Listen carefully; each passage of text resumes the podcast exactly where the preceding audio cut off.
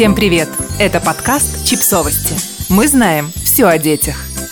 Четыре важных урока родительства от неидеальной семьи Симпсонов. Можно бесконечно говорить о том, какой дисфункциональный, но вместе с тем показательный образ семьи создали авторы мультсериала «Симпсоны».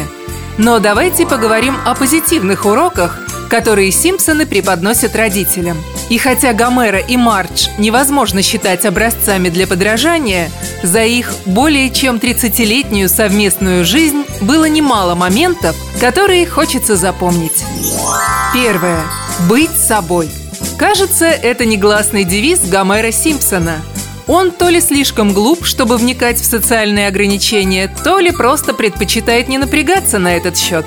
И хотя это заставляет окружающих закрывать глаза или испытывать острые приступы испанского стыда, своей внутренней свободой Гомер нередко вдохновляет окружающих на искренность и подает отличный пример самобытности и дерзости собственным детям.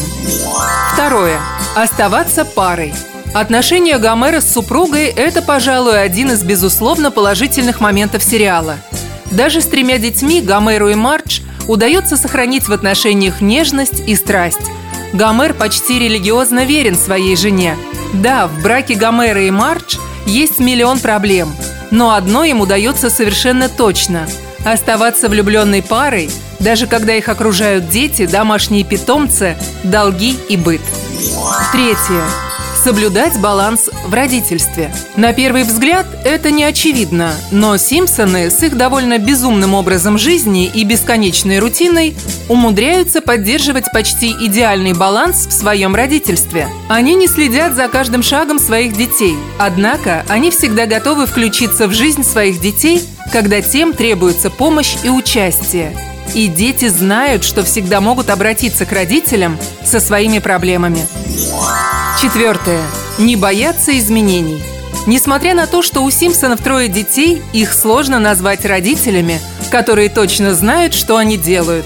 И в этом плане Марч и Гомер такие же, как мы. Они расстраиваются, когда что-то идет не так.